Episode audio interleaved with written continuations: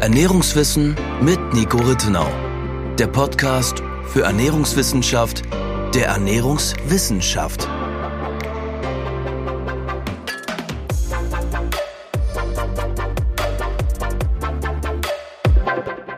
So, herzlich willkommen zu unserer ersten Podcast-Folge. Mein Name ist Benjamin Ploberger und ich spreche heute mit dem Ernährungswissenschaftler Nico Rittenau über das Thema Warum Ernährung, also warum sollte man sich als Individuum, als Person mit dem Thema Ernährung beschäftigen, was hat man davon, welche Vorteile kann man davon tragen und bevor wir mit dem heutigen Thema starten, würde ich sagen, wir stellen uns einmal kurz vor. Ich würde dir hier gerne den Vortritt lassen. Wer bist du und was machst du? Ich bin Nico, Nico Rittenau, wie du gesagt hast. Ich bin gebürtiger Österreicher, habe aber auch lange Zeit in Deutschland gelebt und bin vom Primärberuf her eigentlich Touristikkaufmann, komme aus der Hotellerie und Gastronomie, habe aber relativ früh im Laufe meiner beruflichen Laufbahn gemerkt, dass mich der Ernährungssektor deutlich mehr interessiert und fasziniert. Habe im Zuge dessen dann, weil ich Dinge eben dann wirklich auch fundiert wissen und nicht nur glauben wollte, mich äh, sowohl im Rahmen des Bachelor- und auch dann meines Masterstudiengangs mit dem Thema Ernährung beschäftigt. Jetzt aktuell steht dann die Promotion an, bis die fertig ist, wird es aber noch eine Weile dauern. Und im Zuge dessen ja, beschäftige ich mich mit dem Schwerpunkt der pflanzlichen Ernährung, aber auch mit Themen wie zellbasierter Landwirtschaft und auch Ernährung insgesamt. Verfolgst du denn mit deiner Arbeit ein bestimmtes Ziel? Hast du da etwas im Kopf, vor Augen, was du ansteuerst oder was du für die Gesellschaft gerne hättest, das sich daraus ergibt? Ja, also letztendlich versuche ich mich natürlich nicht zu wichtig ne zu nehmen. Das heißt, ich denke jetzt nicht, dass meine Arbeit den riesen Unterschied in der Gesellschaft machen wird, alleine, aber ich hoffe natürlich, dass ich ein Zahnrad in einer insgesamten Veränderung sein kann.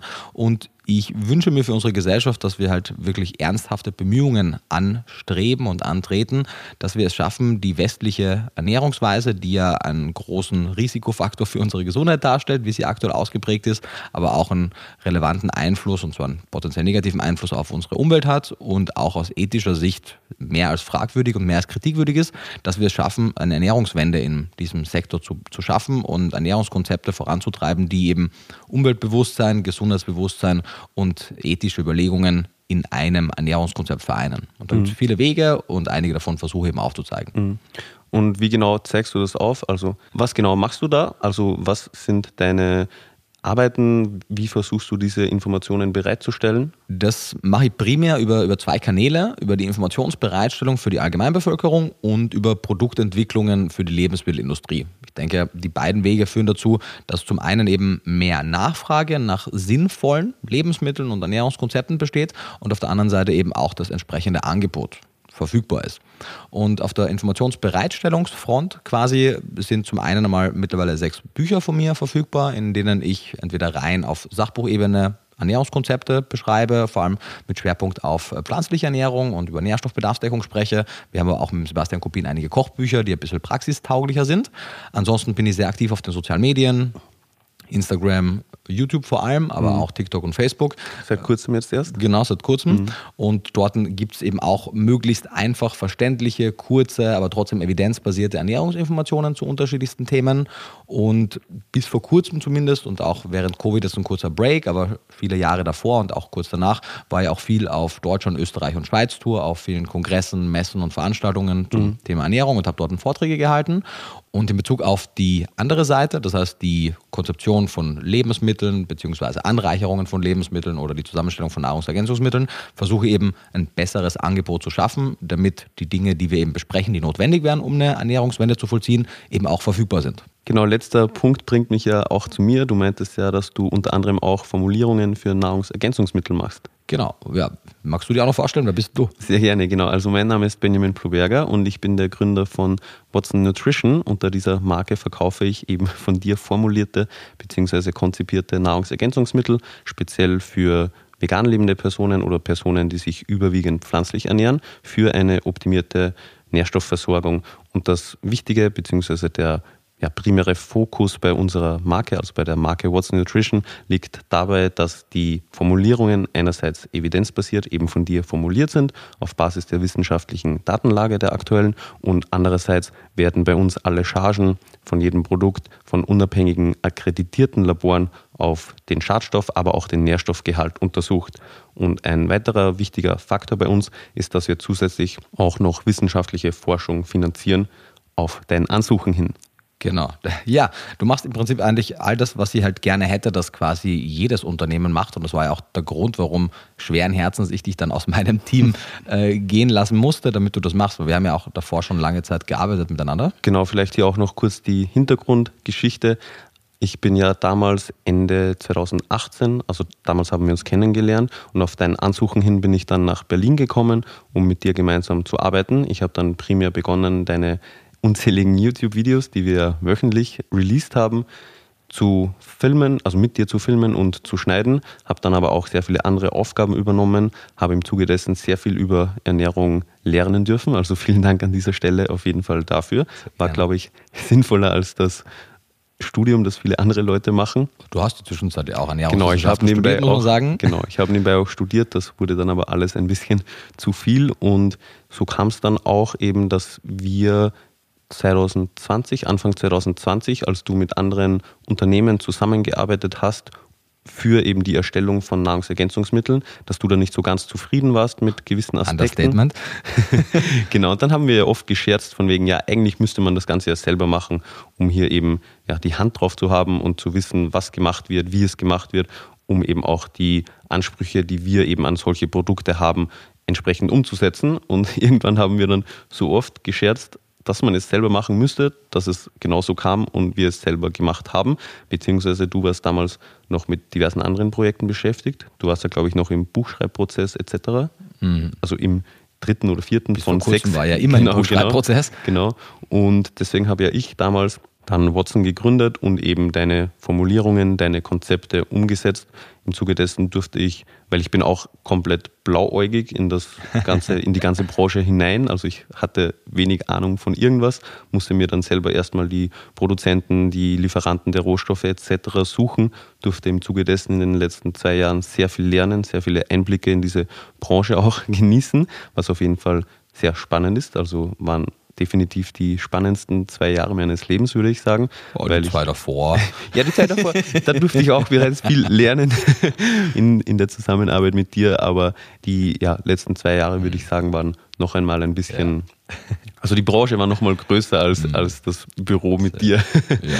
genau, und so hat mich das Ganze eben zu Watson geführt und ja, zu den Produkten, die wir, die ich heute verkaufe unter deiner Formulierung, wie gesagt. Und ja, diese ganzen Informationen, die du auf Basis deiner Wissen, nee, nicht deiner wissenschaftlichen, sondern deiner akademischen Ausbildung, deiner wissenschaftlichen Arbeit hast und die Informationen, die ich über die Nahrungsergänzungsmittelbranche habe, darum würde ich sagen, geht es uns so ein bisschen, dass wir das auch teilen. Primär würde ich sagen, deine Inhalte über Ernährungsthemen, über gesunde Ernährungskonzepte, aber auch so ein bisschen Hintergrundinformationen über ja, Nahrungsergänzungsmittel, teilweise auch aus meiner Sicht, also aus unternehmerischer Sicht.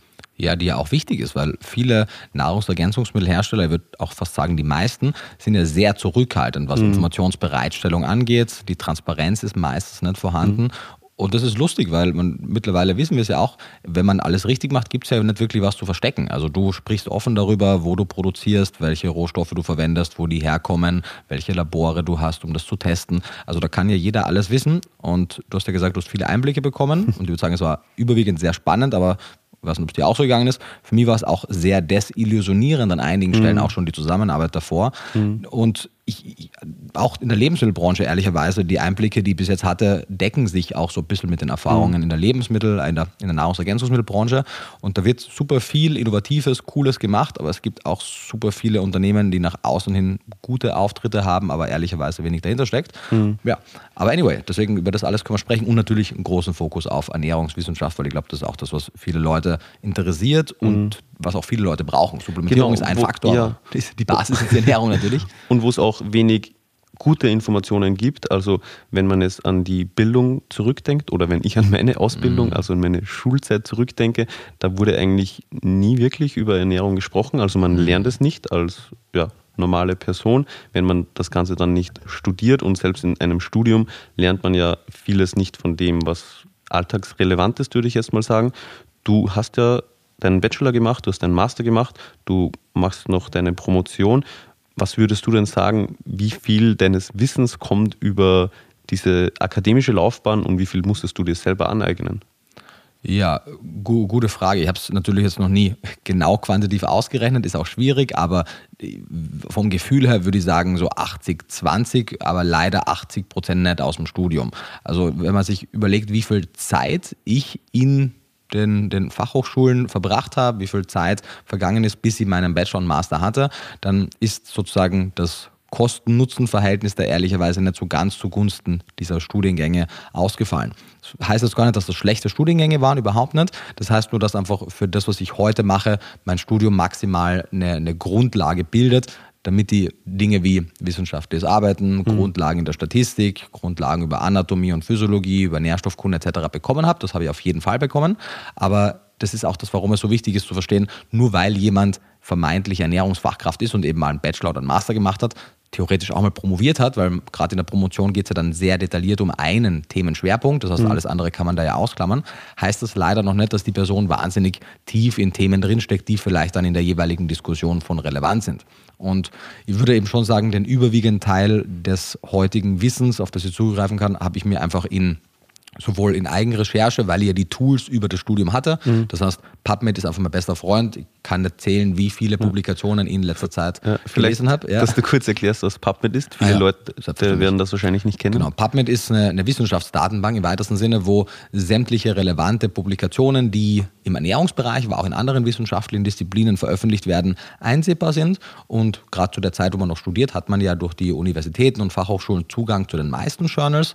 Darüber hinaus stehen auch einige kostenfrei zur Verfügung und einige kann man äh, neben, der, neben den reinen Abo-Modellen auch über andere Wege bekommen. Und über die kann man wahnsinnig viel lernen, weil man natürlich vorausgesetzt, man hat das statistische und wissenschaftliche Verständnis, hat man da wirklich die Primärforschung. Mhm. Und das ist das, was mich interessiert eigentlich. Nicht mhm. ein Buch zu lesen, das und das soll so sein, sondern wo ist die Studie, die das gezeigt hat? Mhm. Woher haben wir die Analysen? Und dafür ist eben PubMed bzw. all die Publikationen mhm. wichtig. Und ansonsten natürlich auch die ganzen Kongresse, Fortbildungen, die, die ich besucht habe und auch den Austausch mit vielen Wissenschaftlern. Mhm. Okay. Und was du jetzt gerade nicht erwähnt hast, was aber denke ich auch noch wichtig ist, die meisten Studien sind ja auf englischer Sprache, ja. sprich das ist auch eine Grundvoraussetzung, wenn man wissenschaftlich arbeiten möchte, dass man auch ja, der englischen Sprache mächtig ist. Und das schätze ich auch sehr an deiner Arbeit, dass du das Ganze dann eben ins Deutsche übersetzt. Hierzulande gibt es meines Wissens kaum eine andere Person, die das macht. Und beispielsweise auch für meine Mutter war das sehr wichtig, die sich ja mit dem, vor allem mit dem wissenschaftlichen Englisch etwas schwieriger etwas schwerer tut, dass sie dann die Informationen in deutscher Sprache bekommt. Und insofern deine ganzen YouTube, also deine ganzen Social Media Kanäle, YouTube, Instagram, dein jetzt der Podcast, deine Bücher sind auf Deutsch und ich denke, damit bist du hier in der Dachregion auf jeden Fall ja, ein, ein wichtiger Punkt, wenn es um die Thematik der Ernährungsbildung geht. Ja, ich hoffe, danke. Letztendlich, ich sehe mich eben als, als Vermittler primär zwischen den tatsächlichen Wissenschaftlern, weil ich habe zwar Ernährungswissenschaften studiert, aber ich bin kein klassischer Wissenschaftler, der jetzt große Forschung betreibt, aber davon gibt es auch schon sehr, sehr viel. Es gibt aus meiner Sicht ein großes Leck an, an Zwischen- an Vermittlern, an Zwischenmenschen, die all diese Forschung, die tagtäglich publiziert wird, für Leute zugänglich zu machen, die aufzubereiten, verständlich zu machen und optimalerweise eben auch die Zusammenhänge zu zeigen, wie solche Studienergebnisse praxisrelevant sein können. Mhm. Weil zumindest ich habe es im Studium oft gehabt, vielleicht hattest du es auch im, im Rahmen deines, deiner Semester im Ernährungswissenschaftsstudium. Man lernt auch heute noch sehr, sehr viel, wo man sich die Frage stellt, warum zum Teufel muss ich das jetzt können oder kennen? Und das versuche ich eben mit meiner Arbeit nicht zu machen. Ich versuche sämtliche Informationen immer in so einen anwendungsbezogenen Kontext zu setzen, damit man eben auch für sich selbst was draus ziehen kann. Mhm. Ja, ich glaube, das geht vielen Personen so, nicht nur im Studium, wahrscheinlich auch schon in der Schulzeit. Vieles von dem, was ich damals in zum Beispiel Mathematik gelernt habe, habe ich seitdem nicht mehr wirklich gebraucht. Bei meinen Eltern ist es dasselbe und die sind mir noch ein paar Jahrzehnte voraus. Also ja, keine Ahnung, ob es nochmal relevant wird. Aber ja, genau. Das führt uns jetzt auch zum Schwerpunkt des heutigen Podcasts. Und zwar wollten wir ein bisschen darüber sprechen, warum man sich denn überhaupt mit dem Thema Ernährung als Einzelperson, also als Individuum auseinandersetzen soll. Warum ist es wert, sich mit der Thematik zu beschäftigen, sich über die eigene Ernährung Gedanken zu machen, diese vielleicht auch zu optimieren?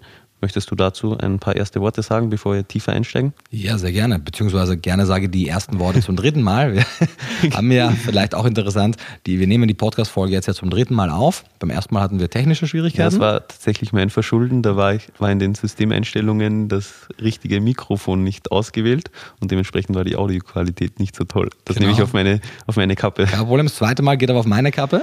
Ja, das wurde ein bisschen Vortrag von dir, wahrscheinlich ein bisschen eintöniger als hoffentlich diese Folge, aber da haben wir das Feedback ja zum Glück frühzeitig bekommen. Genau, Katharina, meine Lebensgefährtin, hat sich die Folge angehört, meinte so, ich verstehe das meiste nicht und ich bin irgendwann auch weggedriftet, weil es eben, ja, glaube ich, einfach zu tief ging mhm. und, und zu wenig auch erklärt wurde. Genau das, was ich auch eigentlich meinte. Ich versuche die Dinge möglichst verständlich und möglichst zugänglich zu machen und ich glaube, wir haben uns da ein bisschen, oder ich vor allem natürlich, haben mir da ein bisschen zu sehr in den Details verrannt. Ja, ich glaube, es ist schwierig, weil, wie wir ja eben auch schon besprochen haben, die meisten Personen sind in, im Ernährungsbereich nicht allzu gebildet, ohne dass sie da jetzt irgendetwas dafür konnten, weil es, wie gesagt, mhm. in der Ausbildung, in der Schule nicht gelehrt wird. Und du bist aber übermäßig gebildet und ich glaube, dass der, der Spalt, also der Wissensspalt in diesem Bereich deswegen oft sehr groß ist und entsprechend einfach sollten wir, denke ich, versuchen, das Ganze darzustellen, damit auch Laien, die wir ja auch erreichen wollen,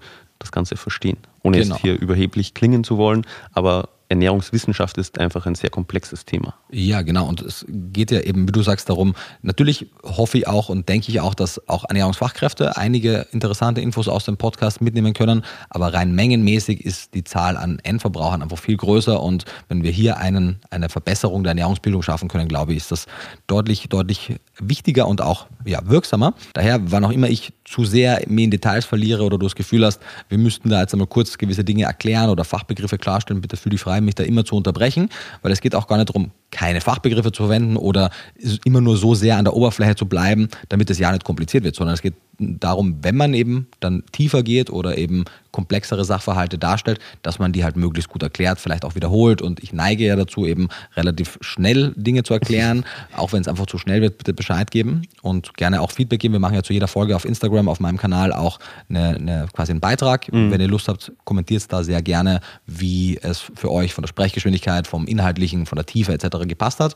Und dann versuchen wir das entsprechend dann auch anzupassen in Zukunft. Genau, am Ende des Tages ist es uns wichtig, dass die meisten Personen, die den Podcast hören, das allermeiste oder im besten Fall alles verstehen. Ja. Und was dazulernen und ihre Ernährung verbessern können. Ja, wirklich alles. Es wäre schade, wenn man, klar, kann sein, dass man sich vielleicht eine Stelle nochmal anhören muss, aber wenn man das Gefühl hat, boah, das hat jetzt gar keinen Bezug für meinen Alltag, das habe ich gar nicht verstanden, dann haben wir keinen guten Job gemacht. Es gibt ja auch dieses schöne Sprichwort, wenn man etwas wirklich gut verstanden hat, dann kann man es auch gut erklären, beziehungsweise glaube, das Sprichwort heißt, wenn du etwas nicht einfach erklären kannst, hast du es nicht richtig ja. verstanden. Kommt es nicht von Einstein? Ja, Oder ich, also, also es wird zumindest ihm, ihm zugeordnet. Ich bin mittlerweile auch desillusioniert, was Zitate angeht, weil es gibt ja so viele falsche Zuordnungen, aber mhm. ich habe es auch meistens in Kontext ja. mit Einstein ge gelesen. Ja. Genau, ja, dann versuchen wir das doch einmal. Habe mhm. ich die mhm. Frage jetzt schon gestellt? Hast ich bin du gestellt? mir nicht mehr sicher. Genau. Glaube ich, aber stell sie sonst gerne nochmal. Genau, warum sollte man sich denn als Individuum mit dem Thema Ernährung beschäftigen? Welche Relevanz hat die eigene Ernährung für ja, das die eigene Person, mhm. die eigene Gesundheit. Ja, man, man sollte sich damit beschäftigen, ganz einfach, weil es kaum etwas gibt, das so einen großen Einfluss auf unsere persönliche Gesundheit, aber auch auf unsere Umwelt und damit nicht nur unsere Umwelt, also die Ökologie, sondern auch unser Umfeld hat und entsprechend natürlich auch unsere vermeintlich private Essensentscheidung äh, zwangsweise auch auf viele weitere menschliche und nichtmenschliche Tiere einen Einfluss hat. Auf rein gesundheitlicher Ebene, und das ist ja das, was im Ernährungswissen-Podcast im Vordergrund stehen wird, ist es so, dass wir sehen, wenn wir, und das sollte möglichst früh passieren, in einer neuen Publikation aus 2022 wurde das gezeigt mit Beginn der 20er Jahre, wenn man mit Beginn der 20er Jahre auf das, was die Wissenschaftler als optimale gesunde Ernährung beschreiben, umsteigt. Mhm. Und das dann, beschreiben wir an späterer mhm. Stelle auch noch, genau, was Sie damit sehr, meinen. Genau, sehr gerne.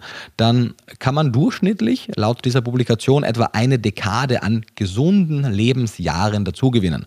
Eine Dekade, ein Jahrzehnt, bei den Männern sind sogar 13 Jahre, bei den Frauen waren es so 10,7, wenn ich es richtig im Kopf habe.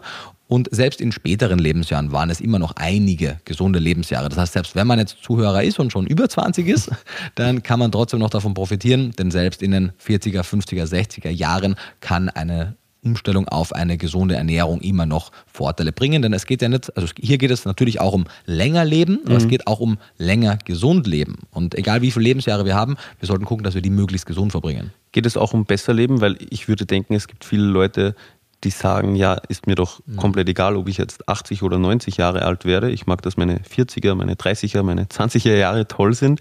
Zahlt es sich trotzdem aus, sich mit Ernährung zu beschäftigen? Habe ich auch in meinen ja, jüngeren Jahren schon was davon? Genau, du, du sagst es. Also natürlich nach hinten raus ist es dann der Vorteil, dass man länger gesund lebt, das heißt eben nicht nur länger, sondern mehr gesunde Lebensjahre hat, die nicht von Krankheit geprägt sind, aber auch akut natürlich. Es ist natürlich nicht so, dass ich sage, ich esse jetzt heute einmal gesund und merke direkt, als wenn ich jetzt eine Pille genommen hätte, einen aktiven Wirkstoff, Placebo-mäßig merken Leute alles Mögliche. Und natürlich kann man auch nach einem Essen gewisse Unterschiede im Wohlbefinden merken, aber grundsätzlich hat Ernährung auch schon kurzfristig über Monate und, die, und, und wenige Jahre positive Effekte auf unser Körpergewicht, auf unseren Stoffwechsel, auf unser Herz-Kreislauf-System. Und selbstverständlich ist es auch eine Frage des Wohlbefindens, wie gesund man sich fühlt. Und da ist Ernährung sicherlich nicht das Einzige. Viele andere Publikationen, wie zum Beispiel die von Walter Willett aus Harvard, die wir ja vielleicht auch noch besprechen, die ich spannend finde, die aufzeigt, wie hoch der Anteil an chronischen Erkrankungen ist, denen man vorbeugen kann mit gesunder Ernährung. Die setzen gesunde Ernährung stets in den Kontext von gesunder Lebensweise. Mhm. Das heißt, neben gesunder Ernährung spielt da noch eine wichtige Rolle, dass man sich moderat zumindest physisch bewegt. Man mhm. muss jetzt kein Sportler sein, aber genau. sich moderat bewegt. Und nicht den ganzen Tag vom Laptop sitzt genau, oder am Schreibtisch genau, sitzt. Genau, genau, das ist ein wichtiger Punkt. Wenn man eine Arbeit hat, die sehr stark sitzend ist, muss man halt gucken, dass man es in seiner Freizeit gut ausgleicht.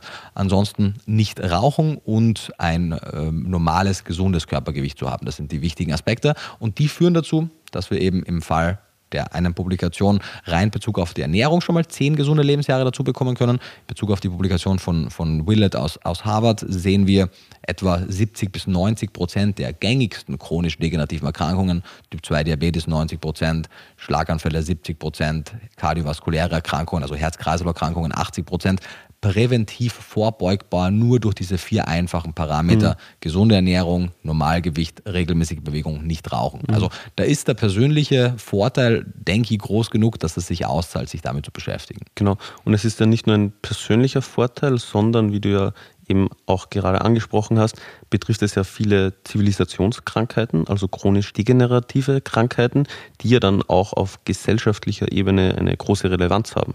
Korrekt. Also alleine schon die Belastung des Gesundheitswesens. Wenn ich darüber spreche, warum eine Ernährungswende so wichtig für unsere Gesellschaft wäre, dann ist einer der Aspekte, dass wir unnötig viel Geld in ein Gesundheitswesen investieren, das viel Zeit und Mühe verwendet, Krankheiten zu behandeln, die man wesentlich effizienter und auch relativ einfach hätte vorbeugen können. Mhm. Wir haben wahnsinnig spannende medizinische Durchbrüche in den letzten Jahrzehnten erlebt und ich bin großer Fan der modernen Medizin.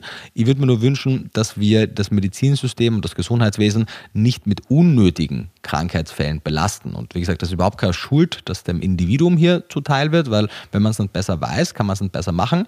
Aber als Gesellschaft könnten wir uns wahnsinnig viel Geld sparen, dass wir in, in sinnvollere Aktivitäten mhm. investieren könnten, wenn wir unser Gesundheitswesen damit entlasten könnten. Wobei das Ganze ja natürlich nicht heißt, dass wenn man sich gesund ernährt, dass man dann nie krank wird oder so. Auf gar keinen Fall. Das, also erstens einmal, wir sprechen ja hier immer um Risikoreduktionen. Das heißt, die wissenschaftliche Literatur, vor allem auch diese epidemiologischen Daten, können auf Bevölkerungsebene Risikopotenziale errechnen, können sagen, zum Beispiel eben, dein Risiko für das Auftreten von adulten Typ-2-Diabetes wird, wenn man diese vier Parameter beachtet, im Durchschnitt so um 90 Prozent etwa sinken. Mhm. Das heißt, A, es gibt immer noch also erstens einmal sind das ja relative Risikoreduktionen. Das heißt, das Risiko X wird um 90 Prozent reduziert. Mhm. Und das muss man im Kopf haben, was das also für absolute Risiken dann sind. Und zum anderen ist es eben so, dass es ja auch andere Einflussfaktoren abseits der Ernährung gibt. Genetik, Umweltfaktoren etc. Aber nachdem wir unsere Genetik zumindest aktuell nicht wirklich ändern können und auch vieles andere nicht in der Hand haben, ist eben die Ernährung und die Bewegung und das Nichtrauchen und die Dinge, die wir angesprochen haben, jene lebensstilbezogenen Faktoren, die wir in der Hand haben und die uns eben auch die Möglichkeit geben, unsere Gesundheit in die eigenen Hände zu nehmen und zumindest einen überwiegenden Teil unseres Risikos für viele, nicht für alle. Mhm. Manche Krankheiten sind sehr stark genetisch determiniert, aber für viele der häufigsten Erkrankungen selbst in der Hand zu haben und vieles für unsere Gesundheit zu tun. Mhm, genau. Und was auch noch dazu kommt, warum ich persönlich das Thema Ernährung auch so ja, spannend, so, so wichtig finde, ich bin ja gezwungen, jeden Tag zu essen. Also ich kann mich ich kann ja mich dem Thema nicht nicht widmen. Ich, ich muss ja irgendwas essen, um zu überleben. Und entsprechend habe ich auch drei, vier, zwei, wie auch immer, oft am Tag die Möglichkeit, hier eben eine ja, etwas bessere oder eventuell etwas schlechtere Entscheidung für mich und meine Gesundheit die Umwelt und auch die Gesellschaft zu treffen. Ja, total. Also kann ich dir nur zustimmen. Es ist natürlich stets multifaktorell. Das heißt, unser ökologischer Fußabdruck ist von vielen geprägt. Ernährung ist global gesehen etwa nur mit einem Viertel der Treibhausgasemissionen an den Gesamttreibhausgasemissionen beteiligt. Aber trotzdem, auch das ist ein wichtiger Faktor. Und von daher ist es schon gut und wichtig zu sagen, dass man mit Messer und Gabel wirklich mhm. viel verändern kann. Und das ist ja, finde ich, auch das Schöne, dass man hier etwas in der Hand hat, was man machen kann. Also man kann ja Verantwortung für sich selbst und seine Gesundheit und teilweise auch noch das Umfeld, also die Gesellschaft übernehmen und eine ja, Veränderung erwirken oder eben ein ja, gesundes Leben erreichen. Und somit hat man einfach eine gewisse Macht, die man ausüben kann, wenn man entsprechend informiert ist.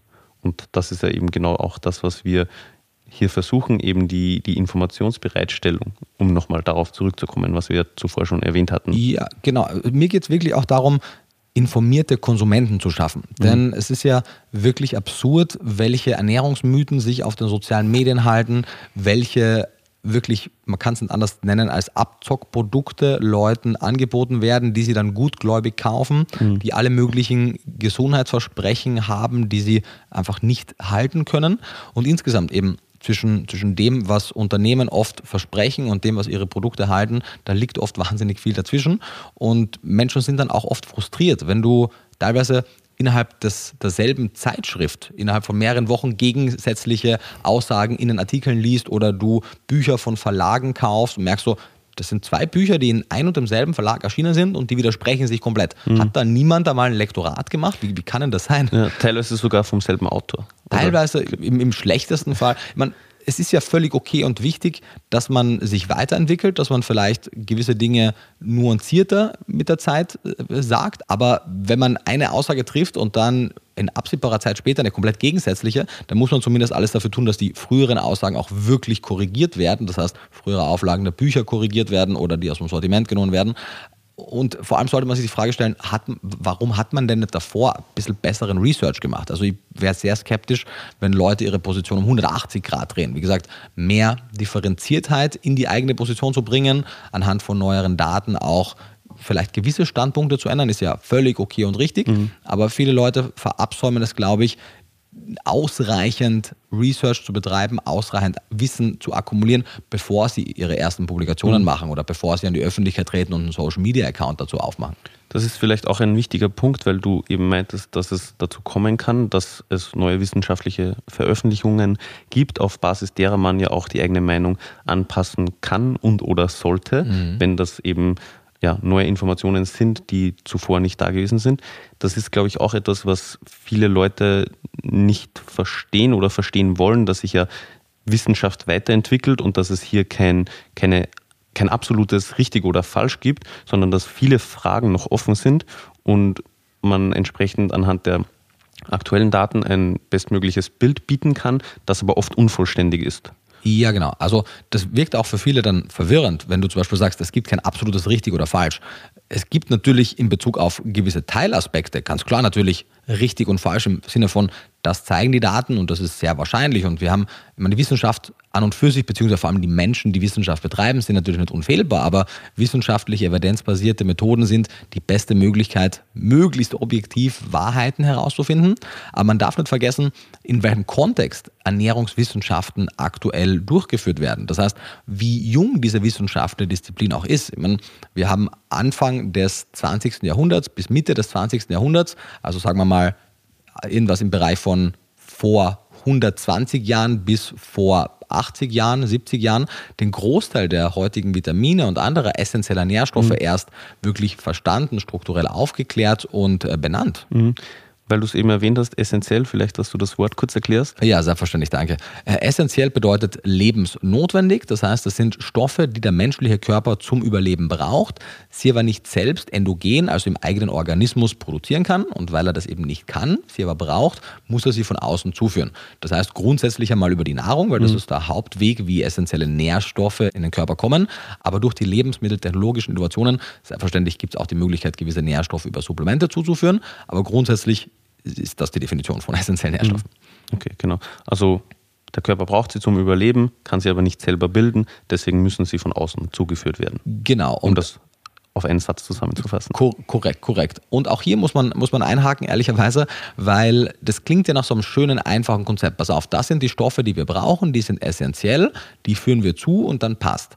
Ja, bei vielen Stoffen ist es so, dass die Essentialität sehr gut und deutlich geklärt ist, dass auch ungefähr klar ist, also bei manchen ungefähr, bei manchen deutlich besser, wie viel wir wirklich von ihnen brauchen, wie gut der Körper diese Nährstoffe verwertet, das heißt, wie viel wir prozentual mehr zuführen müssen, damit wir die Menge bekommen, die wir auch brauchen. Aber bei vielen anderen Nährstoffen ist der Status der Essentialität eben zum Beispiel noch nicht klar. Das sind dann die große heterogene Gruppe der semi-essentiellen Nährstoffe, wo es heißt, die sind in gewissen Lebensphasen für manche Individuen essentiell, für andere Lebensphasen nicht. Die sind aufgrund von gewissen Primärerkrankungen, aufgrund von genetischen Prädispositionen etc., also Unterschiede in der Genetik. Um vielleicht ein, zwei Beispiele zu nennen, damit man sich das besser vorstellen kann. Ein Beispiel wäre vielleicht die Synthese, die eigene Bildung im Körper von einem Stoff, der nennt sich Vitamin A, Retinol. Wichtig unter anderem für unsere, für unsere Sehkraft, aber auch für weiteres. Wie wir vorhin schon etabliert haben, Vitamine sind essentiell, also mhm. überlebensnotwendig. Genau, also wenn es Vitamin heißt, ist es essentiell. Genau. genau. Völlig korrekt. Und Vitamin A finden wir im Grunde mit, mit sehr, sehr, sehr wenigen Ausnahmen nur in tierischen Produkten. Und in der, in der klassischen Ernährung, wenn wir so klassisch im Supermarkt einkaufen, gibt es keine Möglichkeit, ohne ein tierisches Produkt Vitamin A zu bekommen. Vitamin A ist aber eben lebensnotwendig. Wenn man jetzt keine Tierprodukte isst, gibt es aber die Möglichkeit, und viele wissen das wahrscheinlich auch, Beta-Carotin, das ist ein sekundärer Pflanzenstoff, das ist jener, der die Karotten so schön orange macht mhm. oder auch die orange Färbung in Süßkartoffeln hervorbringt oder auch in Papaya und anderen. Mhm. Und auch andere Carotinoide, das heißt andere Stoffe, die in dieser Gruppe sind, aber eben kein Beta-Carotin sind. Diese Stoffe kann der Körper... Also Beta-Carotin mhm. ist ein, ein Carotinoid, ein genau. so wie der Zeigefinger ein Finger ist, ist nicht jeder Finger ein Zeigefinger, so ist Beta-Carotin ein Carotinoid, aber nicht jedes Carotinoid ist Beta-Carotin. Jawohl, ich glaube, du hast es richtig äh, gesagt, ja. ja. Ich, ich habe jetzt nicht schnell genug gedacht, wie du gesprochen hast, aber ja, genau, das kommt hin. Genau. Und aus diesen unterschiedlichen Vertretern der sogenannten Carotinoide kann der menschliche Organismus grundsätzlich Retinol bilden über eine Eigensynthese über einen Stoffwechselweg. Dieser Stoffwechselweg ist aber nicht bei allen Menschen gleich gut ausgeprägt. Das heißt, für manche Menschen ist eine Karotte, wenn sie richtig zubereitet ist, weil zum Beispiel das Beta-Carotin besser mit etwas Fett aufgenommen wird, ist es eine wunderbare Quelle für Vitamin A. Für den Großteil vermutlich, aber für einige eben nicht. Deswegen kann man eben nicht sagen, kein Problem, wenn man kein Vitamin A zu sich nimmt, weil wir alle können ja über die Carotinoide genügend Vitamin A bilden. Die meisten schon, manche nicht. Du meintest eben einige nicht. Warum können einige Personen Vitamin A nicht aus Beta-Carotin, also aus der Vorstufe, synthetisieren, also selber bilden? Hm. Ja, der Grund ist die Genetik. Also wir haben Unterschiede in der Genetik. Nicht alle Menschen sind gleich, oh Wunder.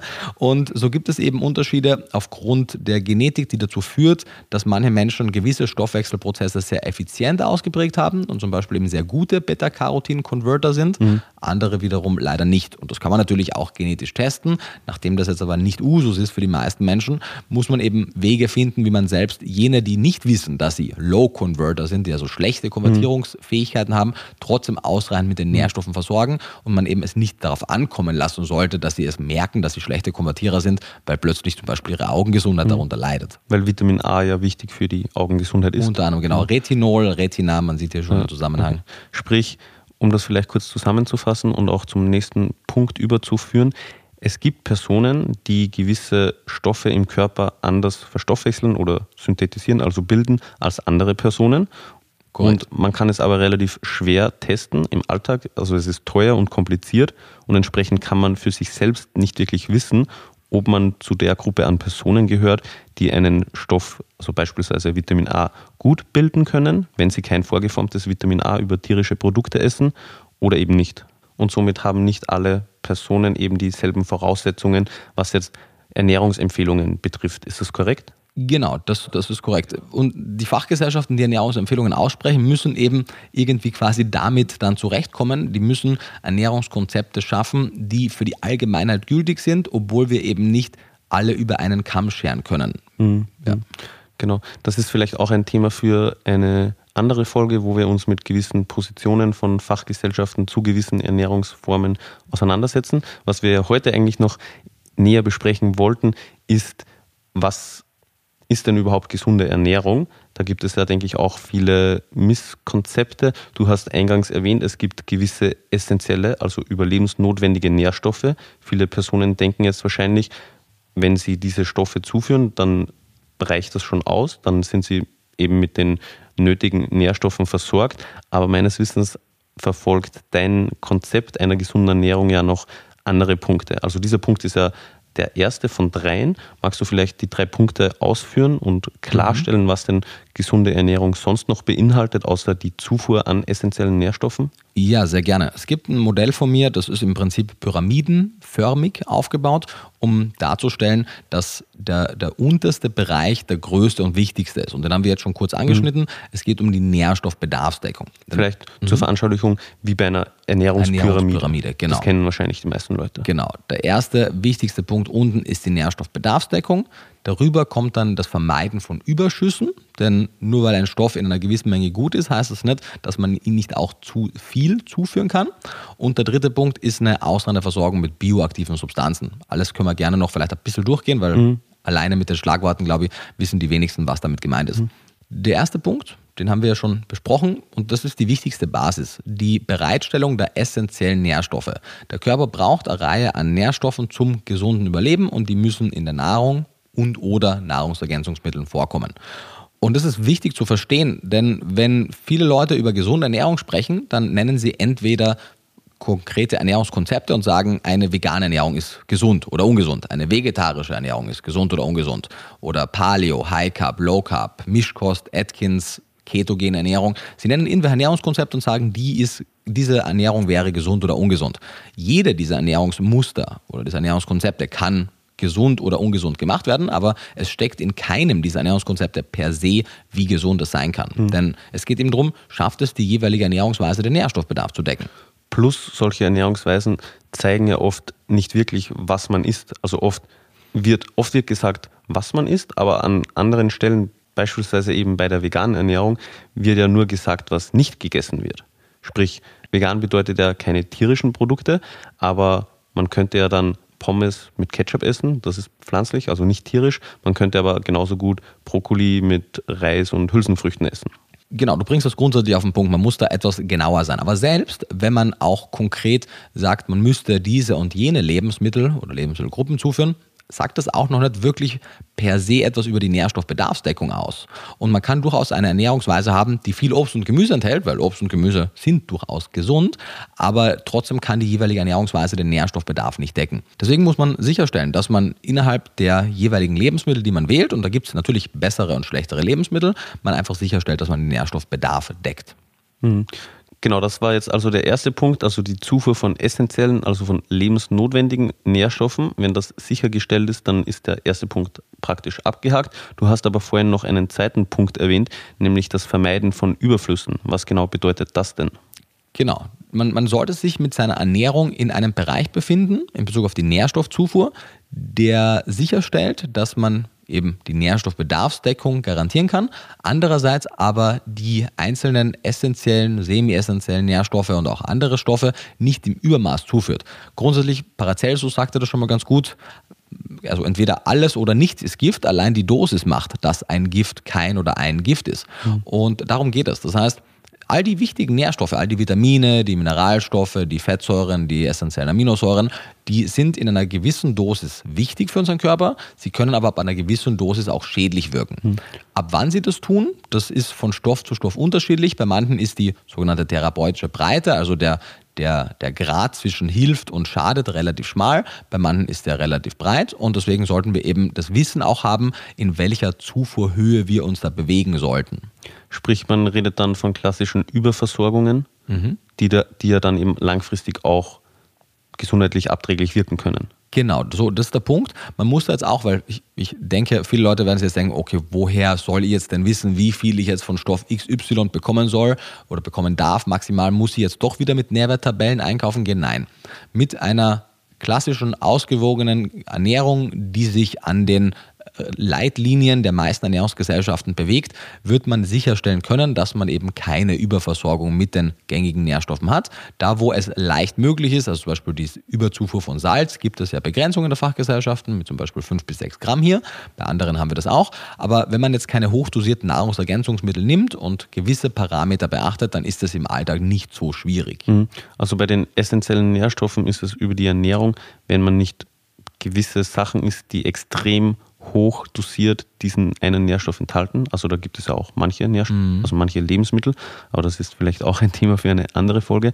Dann muss man sich hier eben keine Sorgen machen. Genau, also bevor Leute schlaflose Nächte haben bis zu der Folge, nachdem wir auch einen Schwerpunkt auf pflanzliche Ernährung haben, in der pflanzlichen Ernährung sind das grundsätzlich zwei, nämlich Algen in Bezug auf deren Jodgehalt. Deswegen empfehle ich, klar, gerne hin und wieder mal ein Sushi zu essen, aber vor allem jene Algenarten, weil Sushi hat ja Nori-Alge inkludiert, gewisse andere Algen wie Kombu zum Beispiel, die wirklich weitestgehend zu meiden, weil wir dann nicht sicherstellen können, dass die nicht viel zu viel Jod liefern.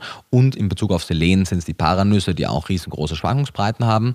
Hier sollten die Hersteller etwas besser messen, weil man kann Paranüsse auf jeden Fall auch essen, wenn sie gut kontrolliert sind. Das wird aktuell aber noch nicht gut gemacht. Plus, was an der Stelle denke ich auch sehr wichtig ist zu erwähnen, es geht ja nicht darum, dass man diese Menge nie überschreitet, sondern mhm. auf Dauer nicht. Also wenn genau. man eben zweimal im Jahr das UL, also das Tolerable Upper Intake Level, an einem Tag überschreitet, ist das ja sehr unproblematisch. Sehr unproblematisch. Es geht dabei wirklich um die permanente zu hohe Zufuhr. Genau. Deswegen, wie du eben gerade meintest, Sushi kann man gerne mehrmals im Jahr essen, ist überhaupt kein Problem, vor allem weil da ja eine Alge zum Einsatz kommt, die in der Regel nicht so extrem viel Jod enthält wie manche mhm. andere Sorten.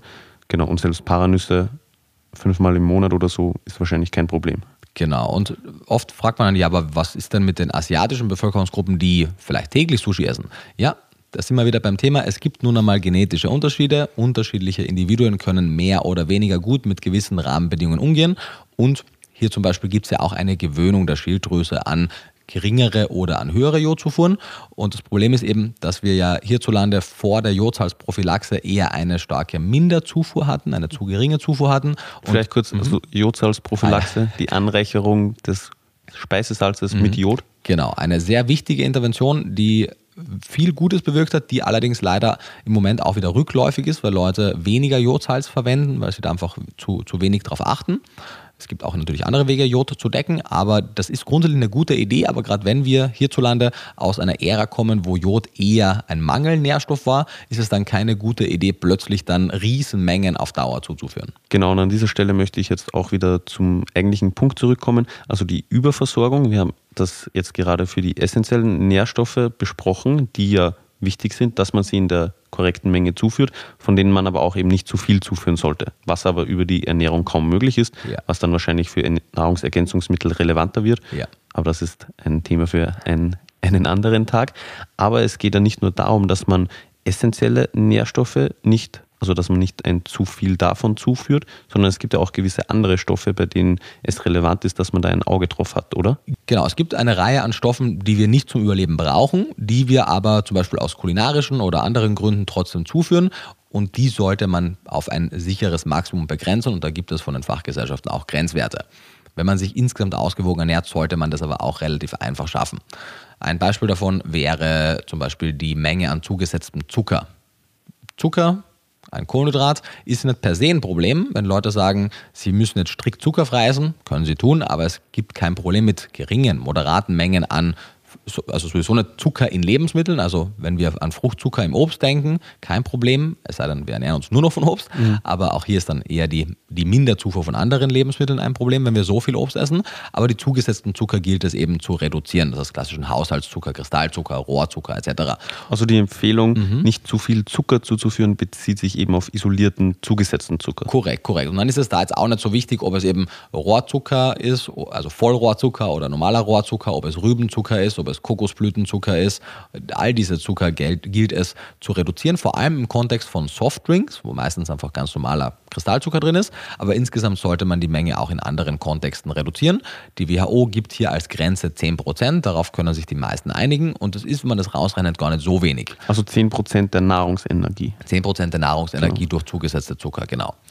Die WHO sagt auch, wenn man es jetzt optimal gestalten würde, würde man es bei 5% ansetzen. Auch das ist immer noch mit einer, einer moderaten Zufuhr an leckeren, süßen Sachen möglich und da möge man dabei bleiben. Eine andere Grenze wäre die Grenze für Alkohol. Auch hier, es gibt Lebensphasen wie die Schwangerschaft beispielsweise, wo man ganz klar keine Menge Alkohol als sicher ansehen kann. Generell auch sagen die Fachgesellschaften, obwohl sie Grenzwerte für Alkohol geben, dass grundsätzlich die optimale Menge an Alkohol auch null ist in jeder Lebensphase, aber in anderen kann man, wenn man die Menge moderat begrenzt, durchaus auch Alkohol trinken.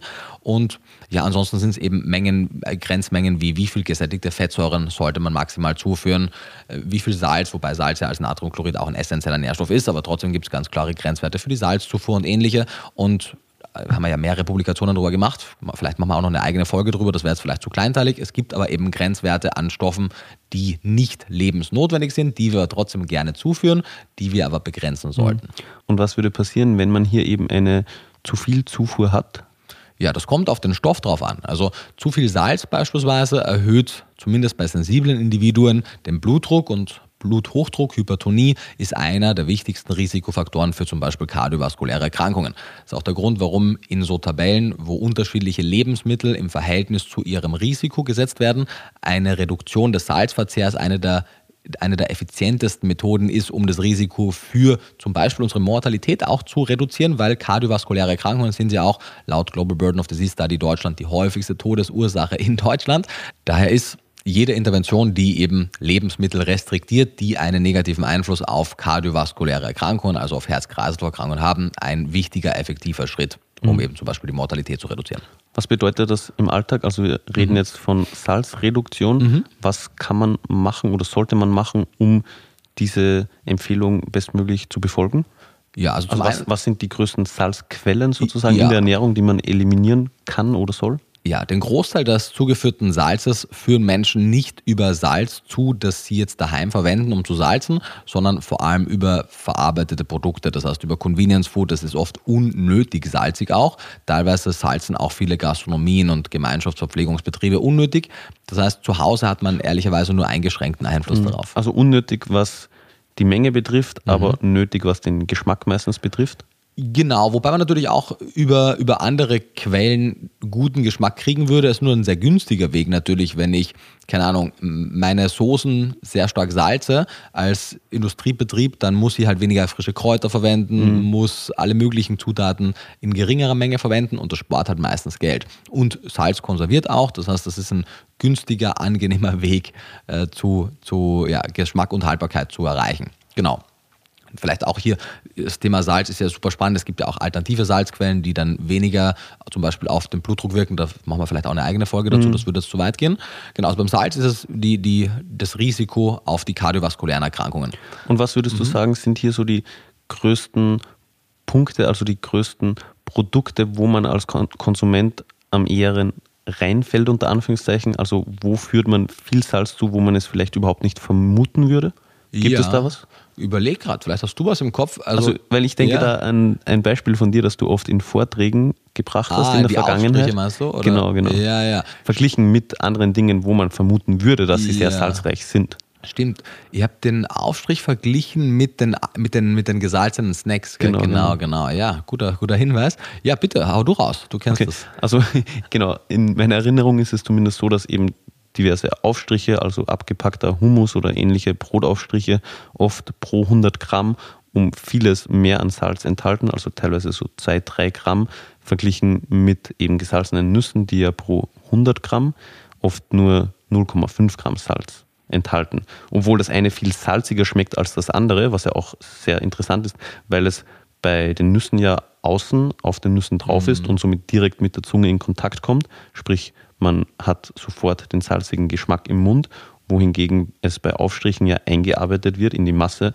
und somit der Salzgeschmack nicht so sehr zum Tragen kommt. Genau, plus ja auch 100 Gramm gesalzene Erdnüsse. Das sättigt erstens mhm. einmal immens und das sind auch jenseits der 500 Kalorien, also das ist mhm. auch eine, eine große Kalorienmenge, wohingegen 100 Gramm Brotaufstrich, da ist, reicht vielleicht für was nicht, zwei, drei Brötchen, je nachdem, ja, wie dick man das macht. Das heißt, man kann auch einmal mehr, weit mehr als 100 Gramm Aufstrich zu sich nehmen. Genau. Also in, den, in die Praxis übertragen ist es ja eigentlich dann noch heftiger, weil ja. wenn du jetzt die absolute Zahl pro 100 Gramm betrachtest, mhm. ist der Unterschied schon groß. Mhm. Aber wenn man bedenkt, also wenn man es beispielsweise auf die Kalorien umrechnet, ja. ist es ja noch heftiger. Yep. Oder wenn, wenn man es eben wie im Alltag wahrscheinlich die sinnvollste Art und Weise des Vergleichs ist, man es auf die Menge, die man isst, Ja. betrachtet, dann ist es eben. Ja. Noch viel mehr, genau. Andere Beispiele, was mich auch immer ein bisschen äh, geschockt hat, so viele Convenience-Lebensmittel, ich denke da vor allem an Tiefkühlpizzen. Tiefkühlpizzen sind ja voll praktisch, lecker, aber wie viel Salz da drin ist. Also eine so eine Tiefkühlpizza kann im schlechtesten Fall die Grenzwerte für den gesamten Tag überschreiten, wenn das eine große Pizza ist. Weil, also, damit ich von sowas satt werde, brauche ich auch mindestens zwei Tiefkühlpizzen. Da bin ich über mein Salzgehalt. Aber ich finde, das merkt man danach auch. Ich werde dann immer extrem durstig. Stimmt, das stimmt. Ja. Zu viel Salz wirkt natürlich auch negativ auf andere Krankheiten. Generell die meisten der Stoffe, die wir jetzt besprechen, wirken multifaktoriell. Insgesamt, die meisten Stoffe wirken entweder positiv oder negativ multifaktoriell, aber damit man es zumindest so ein bisschen kategorisieren kann. Beim Zucker ist es so, auch der hat einen negativen Einfluss auf kardiovaskuläre Erkrankungen.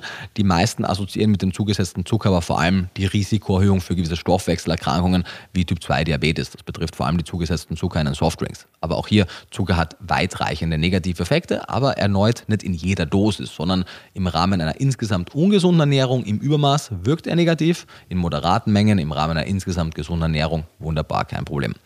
Genau. Dann die, die Grenzwerte für zum Beispiel gesättigte Fettsäuren. Vielleicht kurz Ja? noch zum Zucker und zum Salz. Also bei Zucker würde ich sagen, ein, einer der einfachsten Tipps, den Zuckergehalt in der Ernährung zu minimieren, ist es auf mit Zucker gesüßte Softdrinks zu verzichten. ist wahrscheinlich die einfachste und effektivste Art und Weise. Ja, und dann hat man schon mal den Großteil geschafft. Genau. Wenn man- Wenn man es schafft, zuckergesüßte Getränke aus dem Speiseplan oder aus dem Getränkeplan zu reduzieren, wird man mit dem Dessert, das man mal isst, oder dem bisschen Zucker in der Tomatensauce, wenn man die fertig kauft, wird man das nicht überschreiten. Genau. Und beim Salz vielleicht auch noch kurz, was ist hier die Grenze? Was sollte man nicht überschreiten, dass man auch mal die, die Zahl, die absolute Zahl Ja? Fachgesellschaften empfehlen zwischen 5 und 6 Gramm pro Tag. Mhm, Genau, und da wäre es dann wahrscheinlich auch sinnvoll, dass, wenn man das Ganze reduzieren möchte, man mal auf das ein oder andere Label, also auf Ja. das Produkt guckt, wie viel Salz da denn drinnen ist, dass man da ein bisschen ein Gefühl bekommt. Genau, beziehungsweise wenn man einmal einen kompletten Tag hat, an dem man selbst kocht, quasi von morgens bis abends, kann man sich ja zum Beispiel fünf oder sechs Gramm abwiegen und guckt, wenn man damit alle Gerichte, die man isst, salzt, kommt man damit gut aus. Man wird merken, das reicht eigentlich voll und ganz. Es ist wirklich mehr der, der Punkt der stark verarbeiteten Lebensmittel, wo man mehr Salz als notwendig verwendet. Okay, genau. Sorry, das wollte ich nur noch Ja, bitte, gesagt wichtig- haben. Wichtiger Punkt. Du warst bei den gesättigten Fettsäuren? Genau. Oder es wolltest gibt, da es gerade starten? eigentlich von allen Fachgesellschaften eine Obergrenze für gesättigte Fettsäuren. Die bezieht sich erneut auf die auf das Verhältnis zu den Gesamtkalorien. Das heißt, auch hier die Grenze von 10% der Energie bezieht sich eben auf die Gesamtkalorien, die man zuführt und nicht 10% der Fette, sondern 10% der Gesamtenergie. Und das sollte das Maximum für die gesättigten Fettsäuren sein. Mhm. Was sind die Hauptquellen für gesättigte Fettsäuren? Also gesättigte Fettsäuren klingt wahrscheinlich für die meisten Leute sehr abstrakt. Im Alltag isst man ja Lebensmittel und Richtig. keine gesättigten Fettsäuren. Also was, worauf sollte man hier achten? Im Rahmen einer pflanzlichen Ernährung sind die Hauptquelle und wirklich auch die einzige Quelle, die es in so relevanter Menge aufweisen, die exotischen Öle. Das heißt Kokosöle, Palmkernöl oder Palmfett und Kakaobutter. Wobei Kakaobutter wir A aufgrund weil es hauptsächlich über Schokolade gegessen wird, mengenmäßig meistens auch nicht das Riesending ist, aber selbst wenn wir mehr davon essen würden oder auch damit kochen, gesättigte Fettsäuren, zumindest ein großer Teil der gesättigten Fettsäuren in Kakaobutter, sind sogenannte Stearinsäure und die wiederum ist eine der wenigen, die nicht so einen negativen Effekt auf, was ist hier der Punkt, unseren Cholesterinspiegel hat, den LDL-Cholesterinspiegel. Genau, vielleicht kurz, weil du eine gesättigte Fettsäure erwähnt hast. Also gesättigte Fettsäuren ist ja nur ein Überbegriff. Gruppe, da ja. gibt es ganz viele unterschiedliche Fettsäuren, Genau. falls man das noch nie gehört hat. Total wichtig. Ja. ja, ja, total wichtig, genau. Deswegen ist es auch, also es ist nicht falsch, aber es ist auch nicht 100% richtig, eben von gesättigten Fettsäuren zu sprechen, so als würden alle gesättigten Fettsäuren gleich wirken. Man muss aber halt im Alltag manchmal ein bisschen abstrahieren, weil ansonsten wird die Debatte für die Allgemeinbevölkerung einfach zu komplex. Aber eben hier mal ein Beispiel genannt, die Stearinsäure ist eine gesättigte Fettsäure, die nicht den negativen Effekt auf den Cholesterinspiegel hat, wie es jetzt andere haben. Warum ist der Cholesterinspiegel wichtig, wird man sich vielleicht fragen. Der Cholesterinspiegel ist einer, nicht der einzige, aber einer von mehreren Faktoren, die unser Risiko erneut für kardiovaskuläre Erkrankungen erhöhen oder verringern können. Es gibt auch unterschiedliche Arten natürlich von Cholesterin, sonst wäre es ja zu einfach. Wir sprechen hier jetzt vom LDL-Cholesterin. Das ist der, den wir möglichst niedrig halten wollen. Den HDL-Cholesterinspiegel wiederum, der darf gerne höher sein. Für die meisten ist aber vor allem der Gesamtcholesterin der Wert, den sie beim Arzt bekommen und auch der hat einen Grenzwert. Und mehrere Einflussfaktoren gibt es auf den Cholesterinspiegel. Auch hier spielt die Genetik eine große Rolle. Manche Leute können viele gesättigte Fettsäuren essen, haben kein Problem. Bei manchen ist es eben schon früher ein Problem und deswegen sagt man grundsätzlich einmal für die Allgemeinbevölkerung 10 Prozent. Mhm. Wenn man aber einen wunderbaren Cholesterinspiegel hat und mehr gesättigte Fettsäuren isst und merkt, das macht nichts mit meinem Cholesterinspiegel, spricht da auch grundsätzlich nichts dagegen. Aber den sollte man dann entsprechend messen lassen genau. und auch kontrollieren und nicht so auf gut Gefühl. Korrekt. Weil man merkt es ja nicht, wie hoch genau, er ist. Genau, genau. Zumindest nicht äh, kurzfristig. Genau, genau, genau, bis es dann zu spät ist. Ja, genau. Und das ist eben in Bezug auf den Cholesterinspiegel bei den pflanzlichen Lebensmitteln. Das heißt, wenn man das Kokosöl, Palmkernöl etc. aus dem Speiseplan man muss es auch nicht streichen, aber zumindest auf eine moderat, ist ja erneut wieder eine Frage der mhm. moderaten Menge, auf eine moderate Menge reduziert. Genau, das sollte ich eben noch erwähnen, mhm. weil es ist ja in extrem vielen Produkten auch zugesetzt, ja. aber oft dann in geringen Mengen. Ja. Und dann ist es ja nicht so tragisch. Also wenn Richtig. ich jetzt dreimal die Woche einen Riegel esse, der 5% Kokosöl oder so enthält, dann spielt die, die Menge ja keine relevante Rolle. Richtig, genau. Und selbst wenn ich jeden Tag, wenn ich der Meinung bin, ich möchte, keine Ahnung, mein Porridge jeden Tag mit Kokosöl machen, weil ich mag den Kokosgeschmack, auch das, wenn die Menge moderat ist. Wir haben ja, wie gesagt, bis zu 10% unserer mhm. Kalorien aus den gesättigten Fettsäuren. Und natürlich darf man nicht vergessen, dass auch jedes fetthaltige Lebensmittel ja immer aus unterschiedlichen Fettsäuren besteht. Das heißt, alle meine Nüsse, Saaten etc. haben auch gewisse Mengen an gesättigten Fettsäuren, aber auch hier ist es moderat. Also, wenn man sich pflanzlich ernährt und nicht quasi in Kokosöl badet und jeden Tag Palmöl im Übermaß isst, hat man damit kein Problem. Mhm. In der Mischkost und auch in der vegetarischen Ernährung ist vermutlich die Hauptquelle, ja doch, das wird hinkommen, wird die Hauptquelle Milchprodukte sein. Auch hier ist das Fettsäurespektrum zum Teil von der Fütterung der Tiere abhängig. Das heißt, es bezieht sich vor allem auf die durchschnittliche westliche Mischkost. Man könnte auch andere Milchprodukte, anderen Käse essen, wo dann das Fettsäurespektrum besser ist. Auch beim Fleisch ist es so, dass das Fettsäurespektrum von der Fütterung abhängig ist. Aber sowohl gewisse sehr fettige Fleischprodukte oder Fleischerzeugnisse als auch gewisse Milchprodukte sind recht reich an gesättigten Fettsäuren und weil die eben in so großen Mengen verzehrt werden, sind die meistens der Grund, warum diese Grenzwerte überschritten werden. Hm, okay. Gibt es noch einen weiteren Stoff in der zweiten Kategorie, den du erwähnen möchtest, wo eine Überzufuhr tragisch ist? Hm. Es gäbe noch weitere, aber grundsätzlich würde ich sagen, das machen wir vielleicht in einer eigenen Folge, weil das würde jetzt auch zu tief gehen. Mhm. Das sind so die wichtigsten. Okay, also Zucker, mhm. Salz mhm. und gesättigte Fettsäuren. Jawohl. Wunderbar. Dann lass gerne noch den dritten Punkt besprechen. Mhm. Du meintest die Zufuhr von bioaktiven Substanzen. Vielleicht zu Beginn, was ist das genau? Bioaktive Substanzen sind eine Kategorie an Stoffen, die erst einmal sehr viele unterschiedliche Vertreter hat, die also sehr heterogen ist. Ich habe es hier als, als eine Kategorie genannt, einfach aus Ermangelung der Alternativen, weil man es ja auch ein bisschen einfach halten möchte. Aber es ist wichtig, dass wenn wir dann vielleicht auch in zukünftigen Folgen sehr detailliert über die sprechen, die, die wirken nicht alle gleich. Das heißt, das sind jetzt sehr unterschiedliche Vertreter, aber sie alle haben einmal zum einen gemein, dass sie im, in ausreichender Menge zugeführt eine gesundheitsförderliche Wirkung aufweisen, auch wenn sie nicht im klassischen Sinne essentiell, also lebensnotwendig sind. Mhm. Also man braucht sie nicht zwingend, aber wenn man sie bekommt, dann können sie positive Effekte auf den Organismus haben. Genau, also man braucht sie nicht zwingend im Sinne von, man muss sie nicht akut dauernd zuführen, um das Überleben zu garantieren, aber eine gute Versorgung mit unterschiedlichsten bioaktiven Substanzen ist mit einer deutlichen Risikoreduktion für eine ganze Reihe an chronischen Erkrankungen assoziiert und sie können uns auch unser Wohlbefinden, unsere Leistungsfähigkeit und weiteres positiv mhm. beeinflussen. Worüber bekommt man die? Ja. Also über welche Lebensmittel erneut? Bioaktive Substanzen findet man grundsätzlich in drei verschiedenen Gruppen, beziehungsweise ich würde sagen, es macht Sinn, sie in drei Gruppen einzuteilen. Das sind einmal jene bioaktiven Substanzen, die wir in pflanzlichen Lebensmitteln quasi ausschließlich finden, sind jene bioaktiven Substanzen, die wir überwiegend bzw. ausschließlich in tierischen Produkten finden. Und dann gibt es auch noch bioaktive Substanzen bakterieller Herkunft. Diese Gruppen können sich ein Stück weit auch überschneiden, weil gewisse Dinge, die bakterieller Herkunft sein können, können wir auch in gewissen tierischen Lebensmitteln finden. Gewisse bioaktive Substanzen aus tierischen Lebensmitteln gibt es auch in Pflanzen, aber wenn man so unterteilen möchte, macht das vielleicht Sinn. Und vor allem möchte man vielleicht gewisse Kategorien einteilen. Und vor allem bei den pflanzlichen gibt es da auch im Rahmen des, des Buchs Bioaktive Substanzen von äh, Watzel und Leitzmann eine Unterteilung in sekundäre Pflanzenstoffe, wie der Name schon sagt, stecken die hauptsächlich in Pflanzen drin, in Ballaststoffe und in Substanzen aus fermentierten Lebensmitteln. Das ist das, was ich mit, mit, mit den bakteriellen Produkten meinte. Mhm. Zusätzlich gibt es eben noch die Gruppe aus den tierischen Lebensmitteln, beziehungsweise die Vertreter aus dieser Gruppe. Das sind sehr viele unterschiedliche, aber einige, die man vielleicht einmal schon gehört hat, wären Glutathion, Carnitin, Carnosin, Taurin, Coenzym Q10 und weitere. Viele von denen kommen überwiegend in tierischen Produkten vor. Manche können auch in anderen bakteriellen und oder pflanzlichen Lebensmitteln vorkommen. Manche davon macht der Körper auch in gewisser Weise selber.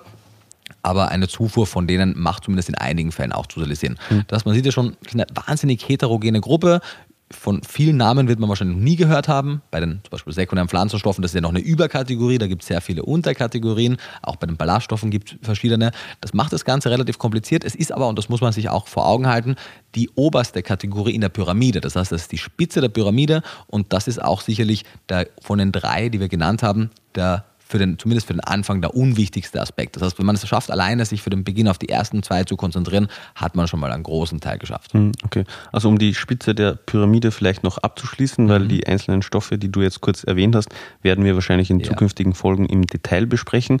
Was du auch erwähnt hast, waren die Ballaststoffe, mhm. die ja auch eben in diese dritte Kategorie der bioaktiven Substanzen fallen. Die sind wahrscheinlich mehreren Leuten ein Begriff. Mhm. Vielleicht wollen wir die noch kurz etwas näher besprechen. Ja, gerne. Das ist auch vor allem insofern wichtig, weil Ballaststoffe sind die einzige Gruppe dieser bioaktiven Substanzen, für die es von den Fachgesellschaften auch Zufuhrempfehlungen gibt. Ballaststoffe sind grundsätzlich Kohlenhydrate, das heißt ebenso wie beispielsweise die Stärke aus den Getreiden ein Polysaccharid ist, ein Mehrfachzucker, bzw. ein Vielfachzucker. So ist es auch bei der Zellulose zum Beispiel oder auch bei anderen Ballaststoffen so. Der große Unterschied ist nur, dass unser einer sie nicht verdauen kann. Wiederkäuer bzw. deren Bakterien können das schon. Für uns sind diese unverdaulichen Kohlenhydrate, zum Beispiel die Zellulose oder andere, eben Ballaststoffe.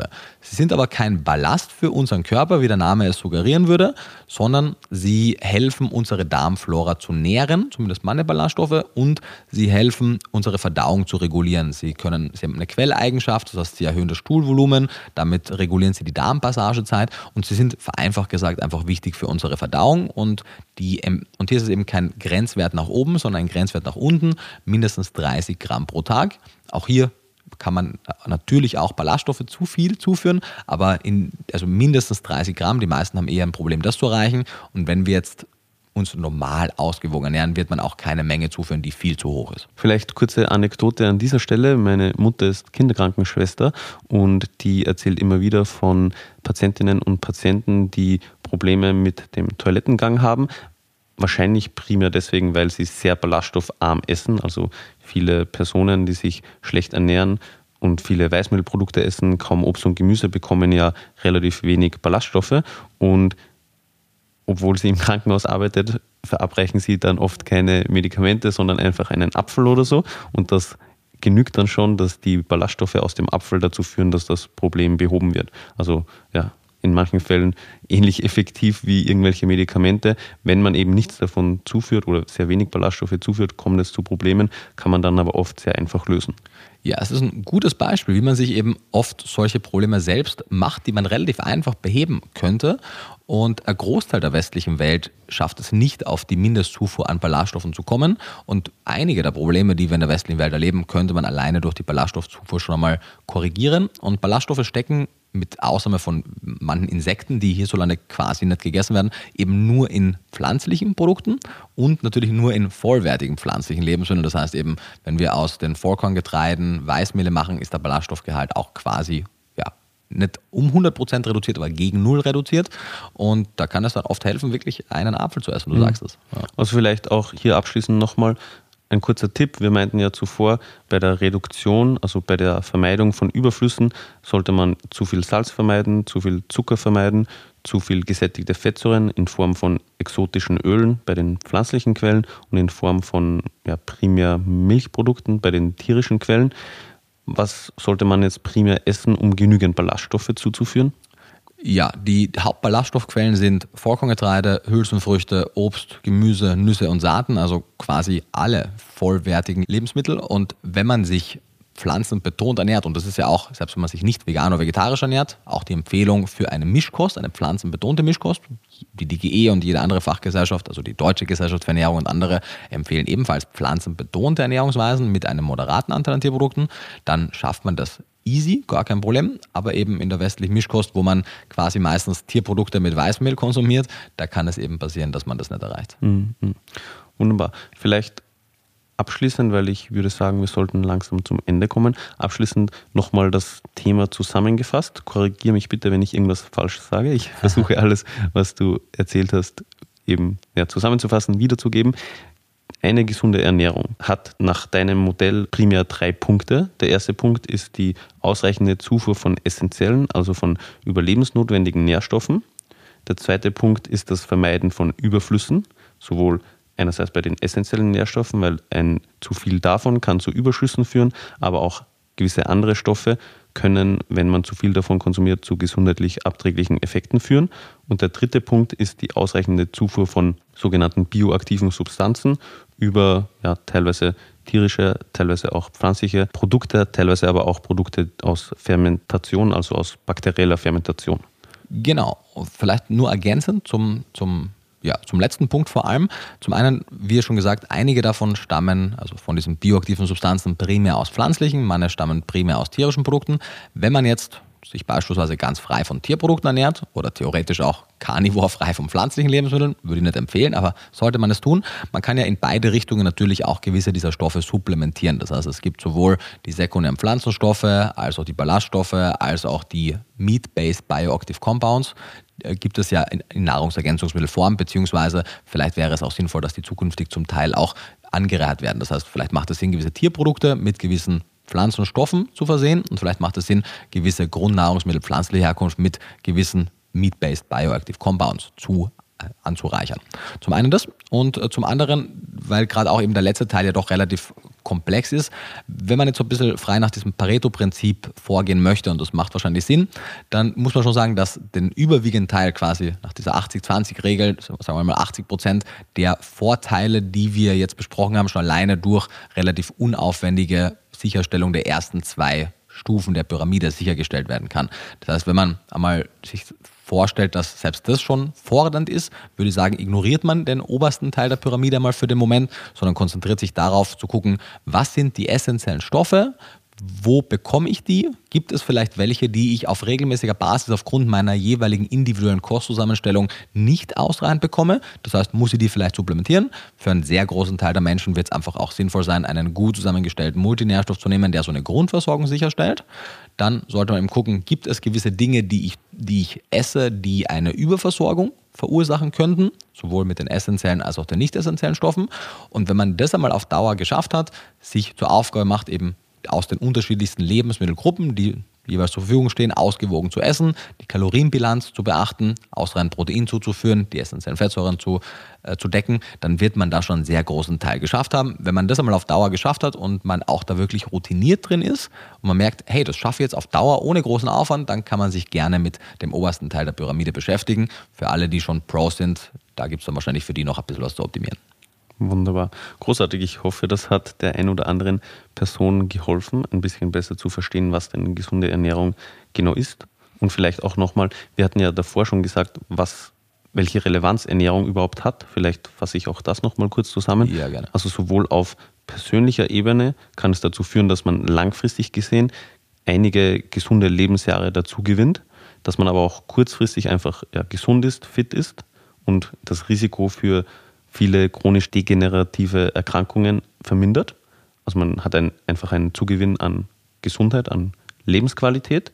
Und auf gesellschaftlicher Ebene führt es ja dazu, dass man potenziell die Kosten im Gesundheitswesen reduziert, aufgrund dessen, dass man bei bzw. mit gesunder Ernährung wahrscheinlich weniger krank sein wird. Ist das korrekt? Genau, wunderbar zusammengefasst. Auf individueller Ebene, und das ist auch wirklich wichtig zu begreifen, kann man sich so viel mehr Lebensqualität auch kurzfristig holen, wenn man sich auf eine nährstoffoptimierte Ernährung und oder, bis die Lebensmittelproduktion insgesamt optimierter ist, eine ergänzende Supplementierung einigt. Und wenn Symptome wie Energielosigkeit, oder Antriebslosigkeit, Konzentrationsschwäche, Stimmungsschwankungen, schlechte Wundheilung, Probleme mit Haut, Haare, Nägel, Haarausfall oder ähnliches für einen quasi eine Rolle spielen, dann auch hier gibt es natürlich sehr, sehr viele Gründe, die dafür sprechen können, warum solche Dinge auftreten. Aber sehr oft sind diese und ähnliche Probleme nährstoffbedingt und man kann diese und weitere eben mit einer besseren Nährstoffversorgung ausgleichen und quasi der Vergangenheit angehören lassen. Für die Gesellschaft wäre es einfach wichtig, wenn wir eine enkeltaugliche Welt schaffen wollen, dass wir unser Gesundheitswesen entlasten, dass wir mit unseren Ernährungsentscheidungen, obwohl der größte Faktor für unsere Umwelt auch nicht die Treibhausgase aus der Ernährung sind, sondern aus anderen Sektoren, aber auch hier trotzdem eine relevante Menge an Treibhausgasen auch aus der Ernährung stammen, dass wir hier eine Ernährungswende aus ökologischer Sicht vollbringen können. Und bei allem Fokus auf Ernährungswissenschaft, finde ich, sollten wir auch nicht vergessen, dass wann immer wir über den Konsum von Tierprodukten sprechen, die sehr nährstoffreich sein können, die aus rein ernährungsphysiologischer Sicht auch einen wichtigen Beitrag zur Ernährung leisten können das nicht immer zwangsweise müssen, aber können, dass es sich dabei eben um Tierprodukte von empfindungsfähigen Lebewesen handelt und wir die 60 bis 80 Milliarden sogenannten Nutztiere allein am Land und noch unzählige weitere in den Gewässern aktuell, damit diese Tierprodukte möglichst günstig sind und wir möglichst viel davon essen können, einfach unter katastrophalen Bedingungen halten, ihnen kein würdiges Leben und meistens auch einen sehr unwürdigen Tod bescheren und wir generell auch die Frage stellen müssen, was uns denn das Recht für diese Art der Ausbeutung von Tieren gibt. Ein Aspekt ist, im Laufe der Historie gewesen, dass wir darauf angewiesen waren. Nun müssten wir eigentlich mittlerweile nicht mehr darauf angewiesen sein. Trotzdem zeigt Zumindest sich, in westlichen Ländern. Zumindest, genau, zumindest in westlichen Ländern, selbstverständlich, das ist immer bezogen auf westliche Länder. Aber trotzdem zeigt sich, weil eben die Bemühungen noch nicht ernsthaft genug sind, unser Lebensmittelsystem zu reformieren, dass die meisten der Tierprodukte, die in großen Mengen konsumiert werden, noch keine optimalen Äquivalente veganer Herkunft haben. Das heißt, die Milchprodukte als exzellente Kalziumlieferanten, B2-Lieferanten etc., die Fische und andere Meeresfrüchte als Omega-3-Quellen, als Jodquellen, Fleisch und vor allem rotes Fleisch als Quelle für Eisen, Zink, Selen etc., und auch Eier als Cholinquelle, als Quelle für Aminosäuren und viele andere Nährstoffe, die wir ja vielleicht auch in Zukunft noch besprechen, könnten wir theoretisch auch ohne diese Tierprodukte zuführen. Aktuell scheitert es aber meistens noch an einigen Stellen, weswegen eine relativ große Supplementierungspflicht besteht für restriktivere Ernährungsweisen ohne Tierprodukte. Und das Ziel sollte es eben sein, dass wir zukünftig es schaffen, durch Lebensmitteloptimierungen quasi Supplementierung unnötig machen zu hm. lassen. Wunderbar, auf jeden Fall noch viele Themen, denen wir uns zukünftig widmen können. Ja. Für heute würde ich sagen, belassen wir es dabei. Zum Ende hin würde ich aber gerne noch zwei Fragen aus der Community beantworten. Gerne. Vielleicht an der Stelle auch kurz. Ich auf meinem Instagram-Kanal, also bei What's Nutrition, habe ja in der Story gefragt, ob es Fragen gibt. Und das werde ich auch zukünftig immer wieder mal machen. Du bei dir ja auch, wenn ich es richtig im Kopf habe. Genau, für den Beginn und es wird ja dann zu jeder Podcast-Folge ein Beitrag, ein Kurzvideo auf meinem Social-Media-Profil, vor allem auf Instagram und auf TikTok online gehen. Und auch da kann man sehr gerne dann zukünftige Fragen in die Kommentarsektion stellen, beziehungsweise andere spannende Fragen von anderen gerne per Like hochvoten und dann steigt die Chance, dass wir die dann in zukünftigen Folgen beantworten. Genau, und dann können wir da künftig hoffentlich einiges beantworten. Alles wird wahrscheinlich nicht möglich sein, weil es doch sehr, sehr, sehr viele Fragen gibt. Das habe ich jetzt auch nach der ersten Umfrage schon gemerkt. Aber genau, für heute zwei Fragen noch. Eine etwas ernährungsbezogenere, mit der ich auch starten möchte, und eine etwas supplementierungsbezogenere. Und die erste Frage lautet, was ist denn die beste Kohlenhydratquelle, da weißer Reis, Brot, Weizennudeln und Haferflocken oft verteufelt werden?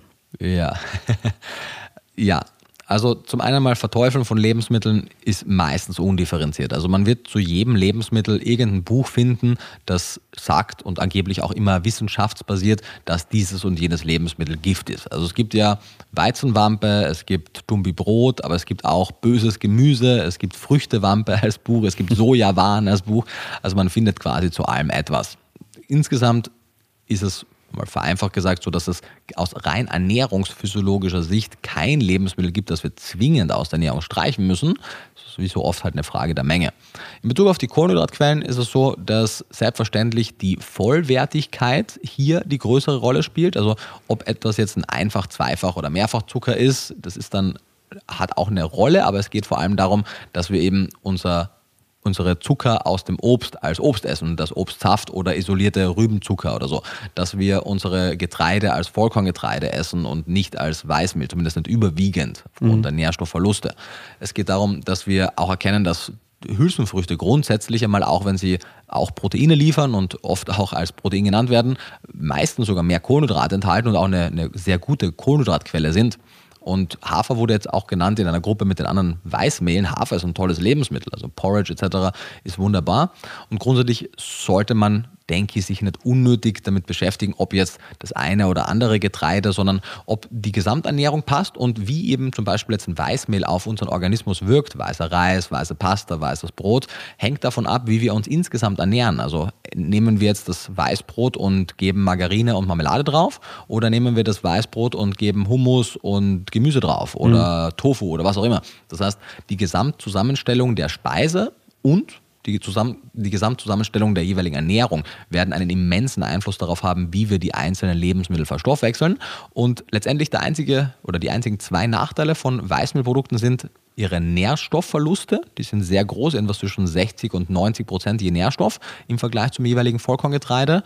Und zum anderen eben die höhere glykämische Last. Das heißt, die Blutzuckeranstiege, die Blutzuckerkurven, die zuerst einmal relativ steil nach oben gehen nach dem Verzehr von Weißbrot oder auch nach dem Verzehr von Zucker und dann dazu führen können, dass sie auch die Blutzuckerkurven zu stark abfallen danach. Das heißt, dieses, diese Achterbahn wollen wir ein Stück weit vermeiden. Mhm. Ob die Nährstoff, die fehlende Nährstoffdichte aber wirklich ein Problem ist, hängt davon ab, was wir eben sonst noch essen. Und wenn wir unseren Nährstoffbedarf gut decken, dann ist einmal der Nährstoffverlust im Getreide mal nicht so ein großes Problem. Die Tatsache mit der Blutzuckerstabilisierung können wir auch erreichen, selbst wenn wir Weißmehl essen, indem wir beispielsweise Hülsenfrüchte dazu essen. Oder als Dessert noch ein paar Früchte, wie zum Beispiel Beeren. Auch die können den Blutzuckerspiegel stabilisieren. Es gibt eine Untersuchung, in der am Vorabend Hülsenfrüchte gegessen wurden und selbst am nächsten Tag in der Früh noch die Blutzuckerkurve bei der Hülsenfrüchte Hülsenfruchtgruppe weniger stark aus dem Ruder geriet, als in der Gruppe, die am Vorabend keine Hülsenfrüchte aß und dann genau dasselbe in der Früh hatte. Mhm. Das heißt, die Gesamternährung spielt hier eine große Rolle. Und zusätzlich wollen wir hoffentlich ja auch zukünftig die Lebensmittelindustrie, um wieder auf die zurückzukommen, dazu bringen, Weißmehlprodukte so anzureichern, dass sie von der Nährstoffdichte her immer noch ähnlich gut und dicht sind. In manchen Ländern ist das ja schon zum Teil so ein bisschen der Fall. Genau, in den USA zum Beispiel gibt es eine verpflichtende Anreichung für Weißmehle, zumindest mit einer Handvoll Nährstoffe. Auch hier wären gewisse andere Nährstoffverbindungen vielleicht die bessere Wahl, auch gewisse andere Nährstoffauswahlen, aber zumindest gibt es da Bestrebungen, genau.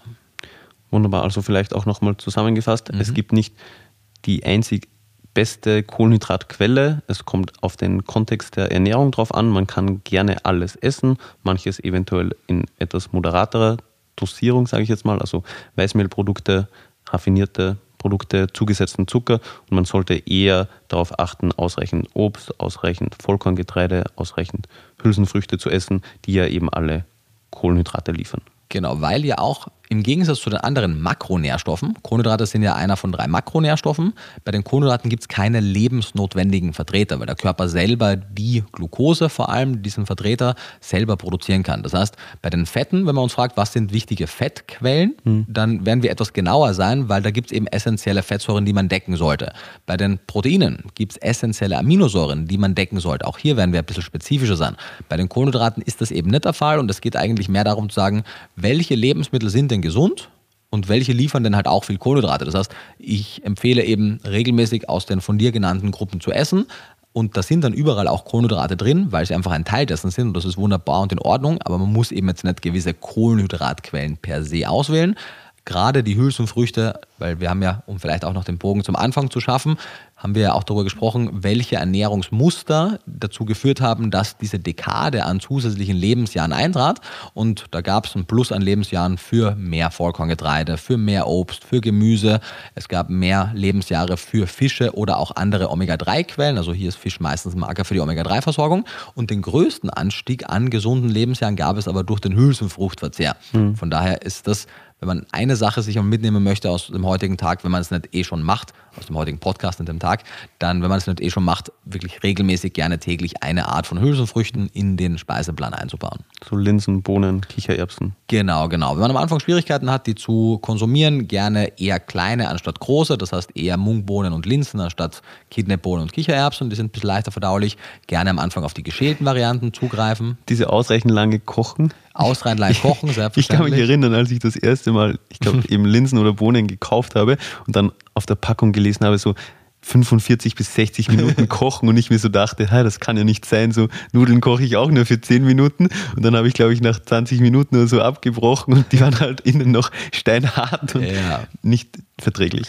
Nee, genau, die wirklich am besten einweichen und dann ja. kochen, also einweichen über Nacht und dann kochen, dann funktioniert das und eben die geschälten kleinen gehen auch deutlich schneller, so geschälte Linsen, mhm. du weißt, was Ja, so rote Linsen, also die, die sind tatsächlich in 10, 15 Minuten ja, fertig. Genau. Also so große Bohnen, Käferbohnen mhm. oder so, die extrem lecker sind, die brauchen echt lange. Brauchen echt lange, genau. Genau, und dann abschließend noch zur zweiten Frage. Macht es nicht Sinn, nur die Hälfte oder drei Viertel der empfohlenen Dosis, also eines Nährstoffs, in ein Nahrungsergänzungsmittel zu packen, weil man ja den Rest über die Ernährung bekommt? ja, grundsätzlich kann das Sinn machen. Man muss halt gucken, über welchen Nährstoff man spricht. Ich denke, das macht an einem Praxisbeispiel am meisten Sinn. Wenn wir zum Beispiel den von mir für dich konzipierten äh, Vegan Complete Nährstoff nehmen, weil der das breiteste Nährstoffspektrum hat. Der ist ja grundsätzlich so konzipiert, dass er so ein Sicherheitsnetz ist für vegane Ernährung, dass er sicherstellt, dass man sämtliche Vitamine und sämtliche Spurenelemente in ausreichender Menge zusammen mit der Ernährung bekommt, aber andererseits eben sicherstellt, dass man keine Überversorgung bekommt.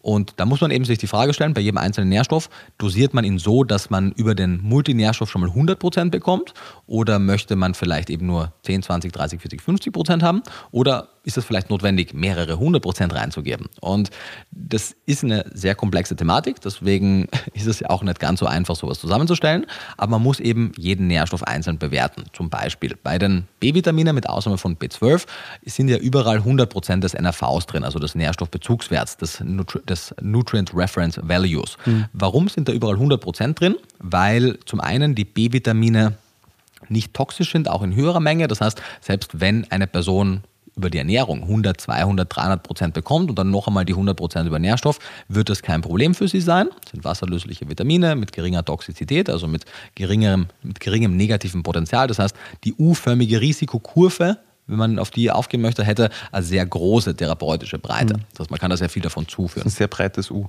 Genau, ein sehr breites U, genau. Ist auf gar keinen Fall ein V.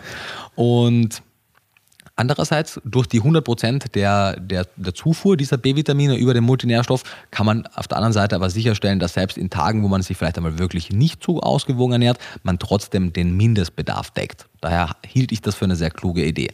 Beim B12 ist es was anderes. Da haben wir ja das Vielfache des NRVs drin, weil zum einen einmal in der Ernährung in der veganen Ernährung quasi kein B12 vorkommt. Das heißt, da müssten wir mal mindestens 100% reingeben. Beim B12 ist es aber auch noch zu beachten, dass man pro Zeiteinheit, also pro Mal, in dem man eine Pille zum Beispiel nimmt oder auch ein B12-haltiges Lebensmittel isst, man nur einen gewissen Teil des B12s absorbiert. Mhm. gibt eigene Videos dazu auf YouTube. Wir machen da vielleicht auch mal eine eigene Folge dazu. Und das ist weniger als das, was man braucht. Genau, man nimmt, ja genau, man kann pro, also wenn man nur einmal am mhm. Tag B12 zuführt, selbst wenn man 100% des Wertes zuführt, man nimmt nicht 100% auf und die, die Absorption ist so begrenzt, dass es, wie du richtig sagst, leider pro Zeiteinheit weniger ist, zumindest über die aktive Aufnahme, als das, was man braucht. Und deswegen muss man, wenn man es über einmal täglich decken möchte, und das Gründen der Einfachheit kann das ja der Sinn sein, muss man deutlich höher dosieren, um über die passive Absorption das zu gewährleisten. Ja, beim Complete ist es ja auf zwei Mahlzeiten ja, aufgeteilt. Genau, also vielleicht kurz zur Klarstellung beim B12, mhm. das trifft ja nicht auf alle Nährstoffe zu, ist es ja so, dass es unterschiedliche Aufnahmemechanismen im Körper ja. gibt und es gibt die sogenannte aktive Aufnahme mhm. und die passive Aufnahme mhm. und die laufen unterschiedlich ab und entsprechend kann man darüber bei unterschiedlichen Dosierungen dann unterschiedliche Mengen aufnehmen. Genau. Und wenn man aber eben nur einmal täglich zuführt, braucht man dadurch eine andere Dosierung, als wenn man zwei oder mehrfach täglich B12 zuführt. Genau, und sowohl einmal täglich, als auch zweimal täglich, dreimal täglich, viermal täglich wird sich in der Dosis immer unterscheiden. Das ist auch der Grund, warum in der jetzigen Version, wo ja beim Vegan Complete auf zwei Mahlzeiten die Dosis aufgeteilt wird, auch eine andere B12-Dosierung drin ist im Vergleich zum Essentials Plus Nährstoff, wo mit einer Kapsel einmal täglich eine Reihe an Nährstoffen abgedeckt werden. Und so hat man unterschiedliche B12-Werte im Supplement. Sie führen aber zu einer vergleichbaren B12-Versorgung. Genau. Und dann haben wir andere Nährstoffe drin, beispielsweise Zink und Eisen, wo die Zufuhr, also die, die Inhalte im Multinährstoff nicht 100% sind, sondern weniger, weil man eben über die Ernährung einiges an Zink und Eisen auch bekommt und wir vor allem eben mit der Mehrzufuhr über den Multinährstoff sicherstellen wollten, dass die benötigte Mehrzufuhr durch die höheren Phytatgehalte in unserer Ernährung, vielleicht ein anderes Thema auch für einen anderen Podcast, kompensiert werden. Das heißt, um das verständlich zu machen, Fachgesellschaften wie die Deutsche Gesellschaft für Ernährung, aber auch andere empfehlen bei sehr vollwertig pflanzlicher Ernährung und generell auch bei allen anderen Ernährungsweisen, die quasi frei von Tierprodukten, vor allem frei von Fleisch sind, eine höhere Zufuhr quantitativ an Zink und einige empfehlen es auch bei Eisen, um die etwas geringere durchschnittliche Bioverfügbarkeit zu kompensieren über die Mehrzufuhr. Und diese Mehrzufuhr wollten wir eben sicherstellen über den Multinährstoff, sodass selbst an Tagen, wo man sich jetzt nicht so eisen- und zinkreich ernährt, man genügend bekommt. Andererseits aber, und das ist der Grund, warum wir eben dann jetzt nicht gleich 100 oder 200 oder 300 Prozent an Zink reingegeben haben, wir auch sicherstellen wollten, dass mit der Menge an Zink und Eisen in der Ernährung nicht viel zu viel zugeführt wird, weil da gibt es halt eine therapeutische Breite, die ist geringer mhm. im Vergleich zu den B-Vitaminen. Genau. Und erneut vielleicht auch noch an der Stelle wichtig zu erwähnen, hier gibt es keinen einzigen richtigen Wert, den wir hätten wählen können. Mhm. Also auf ein paar Milligramm auf oder ab kommt das bei den allermeisten Personen nicht drauf an. Am ja. Ende des Tages muss man sich für eine Formulierung natürlich auf einen Wert festlegen, weil wir können keinen keinen Bereich in mhm. eine Kapsel reingeben, aber nur, dass man ja weiß, dass es eben nicht notwendig ist, beispielsweise 6 Milligramm Eisen zuzuführen. Zusätzlich, es könnten auch 7, es könnten auch 8 sein. Für die meisten Leute sind wahrscheinlich auch 10 kein Problem. Also es kommt auf viele Faktoren auch drauf an. Mhm. Aber wie wir ja beschrieben haben, gibt es ja diese, diesen Referenzbereich mhm. und in dem sollte man sich bewegen. Genau, und das Schöne ist ja auch, dass der Körper ein Stück weit regulieren kann. Das heißt, wenn die Versorgungssituation eher schlecht ist und auch die Nährstoffmenge, die man zuführt, eher gering ist, dann kann der Körper die prozentuale Absorption etwas erhöhen. Wenn auf der anderen Seite der Nährstoffstatus schon sehr gut ist oder die Nährstoffzufuhrhöhe relativ hoch ist, dann kann der Körper etwas regulieren und die Absorption reduzieren. Und das heißt, der ist dann auch noch ein zusätzlicher Puffer und ein zusätzlicher Faktor, der das Ganze dann in die richtigen Bahnen lenkt. Mhm. Und deswegen, genau, also wenn jetzt ein Nährstoff den man haben möchte, vielleicht ein Milligramm oder zwei mehr oder weniger hat, als jetzt zum Beispiel das Konzept, das ich für Watson gemacht habe, heißt das nicht, dass das per se falsch ist, sondern bei den Mineralstoffen zum Beispiel ist es eben so, dass man da keine genaue Zufuhrhöhe als die einzig richtige äh, festsetzen kann. Es gibt hier eher Zufuhrspektren, die richtig oder falsch mhm. sein können.